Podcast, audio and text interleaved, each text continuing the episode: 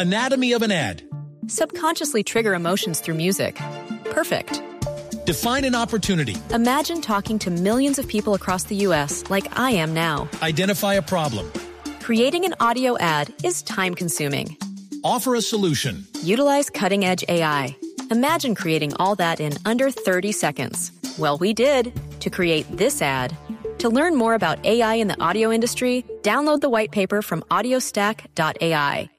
La doctora Lorena Rodríguez está en Chile. Desde el Ministerio de Salud fue una de las promotoras de esta ley, que fue expedida hace algunos años. Doctora Lorena, buenos días. Hola, buenos días, un gusto saludarles. Ustedes tienen, ustedes tienen una ley parecida a la que entró en vigencia ayer en Colombia desde hace 10, 11 años. Tenemos una ley desde el año 2014 eh, en el contexto de una reforma tributaria que hubo en aquella época. 2012 Ah, bueno, pero fue el 2014 que se hizo efectiva, se empieza a trabajar desde antes. Y en esa época lo que hicimos fue ponerle impuesto a las bebidas no alcohólicas azucaradas. Es decir, es menos de lo que ustedes están haciendo. Así que, primero, muchas felicitaciones a Colombia porque están muy adelantados. Nosotros solo tenemos impuesto a las bebidas azucaradas y tenemos una gran deuda con los alimentos ultraprocesados. Hay una propuesta propuesta, una propuesta encima de la mesa, hecha por economistas, salubristas, de un lado y del otro lado político, y está puesta encima de la mesa desde el 2018. Sin embargo, solo en el gobierno actual del presidente Boric, él lo incluyó en su programa de gobierno y esperamos que pueda avanzar en la nueva reforma tributaria, también los impuestos, igual que ustedes, a los ultraprocesados, no solo a las bebidas eh, azucaradas, sino que también los alimentos sólidos que son ultraprocesados. Doctora Lorena, lo suyo es la salud pública. Quisiera preguntarle, nosotros le llevamos una ventajita porque metimos los ultraprocesados, pero ustedes nos llevan una ventaja en el tiempo porque hicieron antes el tema de las bebidas, de las azucaradas. ¿Ha funcionado en Chile? Teniendo en cuenta que ya han pasado años, se ha logrado reducir el nivel de obesidad, de las enfermedades relacionadas con el azúcar? Bueno, súper interesante su pregunta, porque primero para que esto ocurra, cuando uno hace una reforma tributaria y pone impuestos a este tipo de alimentos, lo primero que tiene que ocurrir es que ese impuesto se vea reflejado en el precio final al consumidor. Por ejemplo, en el caso de México, ellos se demoraron en, en que este, este impuesto se viera reflejado en el precio, y eso es porque la industria sostiene el aumento del precio, lo sostiene durante un tiempo y bueno, después ya no lo puede sostener más y esto se ve reflejado. En Chile se vio reflejado y efectivamente cuando uno compara los, los, los bebestibles sin impuestos versus los bebestibles con impuestos, los bebestibles sin impuestos aumentaron sus ventas respecto a aquellos con impuestos. Y nosotros tenemos dos tipos de impuestos, un impuesto que es un 10% y otro que es un 18%.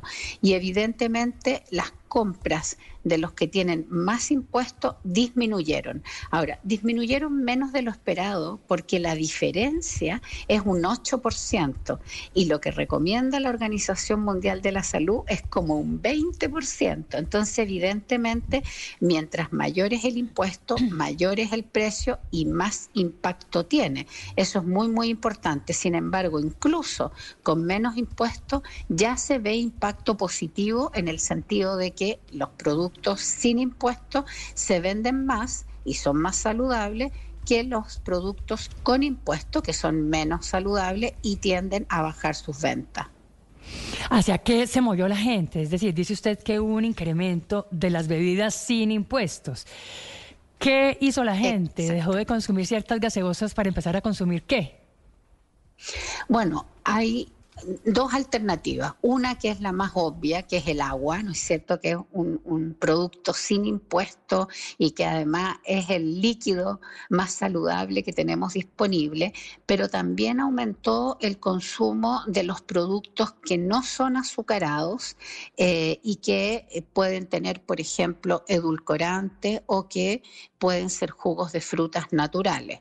Eh, ahí solo quiero hacer una salvedad que lo que motiva el impuesto es, en las bebidas azucaradas es que se cambien por agua, ¿no es cierto? Por ejemplo, en el caso de México, ellos pusieron el dinero recaudado en las bebidas con impuestos en aumentar la provisión de agua en todo el país.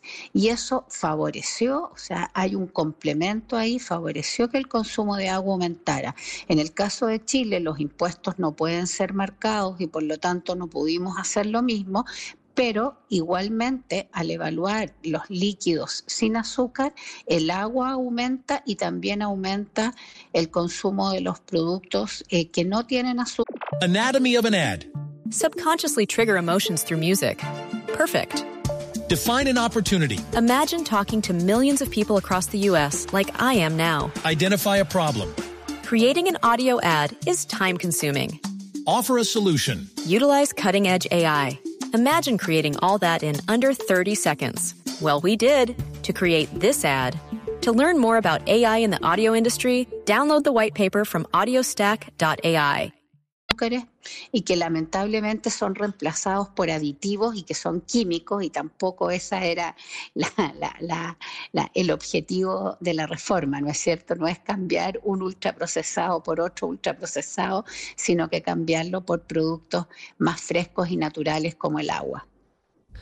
Doctora Lorena, estoy viendo que en Chile intentan pasar una nueva reforma tributaria con impuestos saludables adicionales. Eh, ¿Eso, eso puede, puede ser exitoso? ¿Puede avanzar? Sí, efectivamente nosotros estamos en un proceso que tengo que decir que no ha sido fácil de una nueva reforma tributaria y esa reforma tributaria incluye los impuestos que llamamos impuestos saludables o impuestos no recaudatorios o impuestos protectores de la salud, donde está incluido los alimentos que tienen nuestro etiquetado alto en energía, calorías, azúcares, grasas saturadas y sodio, sal. Eh, y eso efectivamente todos los estudios internacionales muestran que es una medida altamente efectiva porque el precio determina, no es el único determinante, pero determina en forma muy importante la conducta de compra y consumo de las personas y de las familias. Entonces, eh, ponerle impuesto a un alimento no saludable y ojalá subsidiar el de los alimentos saludables es lo que ha mostrado mayor costo-efectividad eh, mm. para cambiar el consumo. Ahora, para que el cambio de consumo se vea reflejado en un cambio de peso poblacional, no estoy hablando de cada individuo en sí mismo, eso requiere que pase mucho más tiempo y también requiere un conjunto de políticas. Pero, pero si ustedes múltiples si ustedes ya llevan seis, siete años con esta ley. Sí eh, ¿No han sido suficientes estos siete años? Bueno, los resultados de la encuesta nacional de salud nueva todavía no están disponibles, pero sí están los de los escolares y en los escolares por primera vez se tiende a ver un aplanamiento en la curva. No quiero eh, ser exitista porque esto hay que mirarlo en el tiempo, pero por primera vez en la población escolar, que tiene unas cifras de obesidad que son bastante terribles en todo caso, pero por primera vez se ve un aplanamiento. Lo que uno espera es que este tipo de políticas públicas impacten primero en los niños y más tardíamente en los adultos, porque los adultos ya tienen consolidados sus hábitos y su ¿Cómo le dicen, ¿cómo le dicen ustedes en Chile a las gaseosas, refrescos? No le decimos bebidas gaseosas. Ok. Es para que me entienda la siguiente pregunta. Es que el presidente Petro tiene la teoría de que este impuesto, la creación del impuesto, porque aquí como estamos en la polémica, ¿a quiénes afecta? El presidente dice no afecta a los vendedores de las tiendas de barrio, sino afecta a quienes producen las gaseosas. ¿Eso es cierto? Eso es cierto, porque la, lo, que hace la gente es cambiar un producto con impuesto por un producto sin impuesto. Por lo tanto, si la tienda de barrio tiene una oferta amplia, no se va a ver afectado. Quienes se van a ver afectados son aquellos que producen ese tipo de alimentos. Ahora, lo que pasó en Chile es que la industria de las bebidas azucaradas lo que hizo fue cambiar su gama de productos por aguas y por aguas saborizadas y por bebidas no azucaradas. Por lo tanto, la industria también tiene una capacidad de reformularse. En la práctica, por ejemplo, aquí había habido mucho susto, mucha amenaza de que iba a disminuir eh, la productividad, que iba a haber cesantía y los estudios muestran que nada de eso ocurrió porque la industria tiene mucha capacidad de reformular y al reformular entonces la oferta para los almacenes también aumenta. Así es que no se vio impacto económico y en cambio sí se ve un impacto en términos de ventas de ese tipo de productos y uno espera que esto se va a traducir en mejor condición de salud para la población. Sí, doctora Rodríguez, pero hace usted énfasis en que la gente lo que hace es que se mueve de un producto con impuesto a un producto sin impuesto. Y por eso quiero conocer su opinión sobre lo siguiente. Aquí lo que pasa es que dejamos excepciones. Quedó, por ejemplo, sin impuesto el arequipe o el dulce de leche, el salchichón, la mortadela, el pan, las obleas, los bocadillos. En fin, vamos entonces a ver que la gente va a dejar de consumir brownie para ponerse a comprar oblea que quedó sin impuesto, por ejemplo, o va, por ejemplo, a dejar de consumir la salchicha que quedó con impuesto y se va a pasar al salchichón que quedó sin impuesto. En últimas, es un tema de bolsillo más que de un tema de salud. Bueno, es bien interesante lo que, lo que usted dice. Primero tengo que decir que las hipótesis son múltiples. Eh, no conozco el detalle de por qué se deciden unos productos versus otros, pero sí hay que decir que la evidencia muestra que el daño es principalmente, no únicamente, pero es principalmente asociado a estos productos ultraprocesados, es decir, estos productos que cuando uno mira los ingredientes, el ingrediente natural es como el número 5 y cuando uno mira esa lista de ingredientes son unos nombres que son irreconocibles, productos que son absolutamente químicos, la mayoría tienen más de 5 de este tipo de aditivos y la asociación entre ese tipo de productos y la salud está claramente definida, aumentan el riesgo de enfermedades no transmisibles, tales como las cardiovasculares, las cerebrovasculares, la diabetes, la hipertensión arterial y también el cáncer. Entonces, si lo que dejaron libres fueron productos más naturales y que son de prácticas culturales tradicionales en el país, es posible que igualmente se vea un impacto positivo en salud. Eso hay que observarlo en el tiempo. Es posible, es, es posible, pero también puede ser posible que no. Es que yo quería conocer la experiencia chilena. Me da la impresión que usted lo que nos está diciendo es que sirvió, pero no todo lo que ustedes esperaban en Chile. Para terminar, doctora Lorena.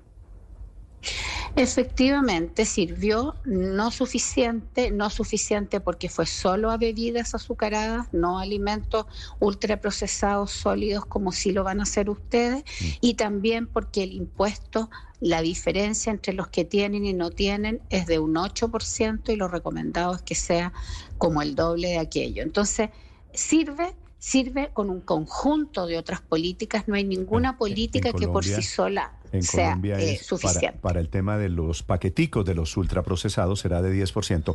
Un gusto saludarla, doctora Lorena, muy amable. Bueno, y les deseo mucha suerte y felicitaciones por los avances. Anatomy of an ad. Subconsciously trigger emotions through music. Perfect. Define an opportunity. Imagine talking to millions of people across the U.S. like I am now. Identify a problem. Creating an audio ad is time consuming. Offer a solution. Utilize cutting edge AI. Imagine creating all that in under 30 seconds. Well, we did to create this ad. To learn more about AI in the audio industry, download the white paper from audiostack.ai.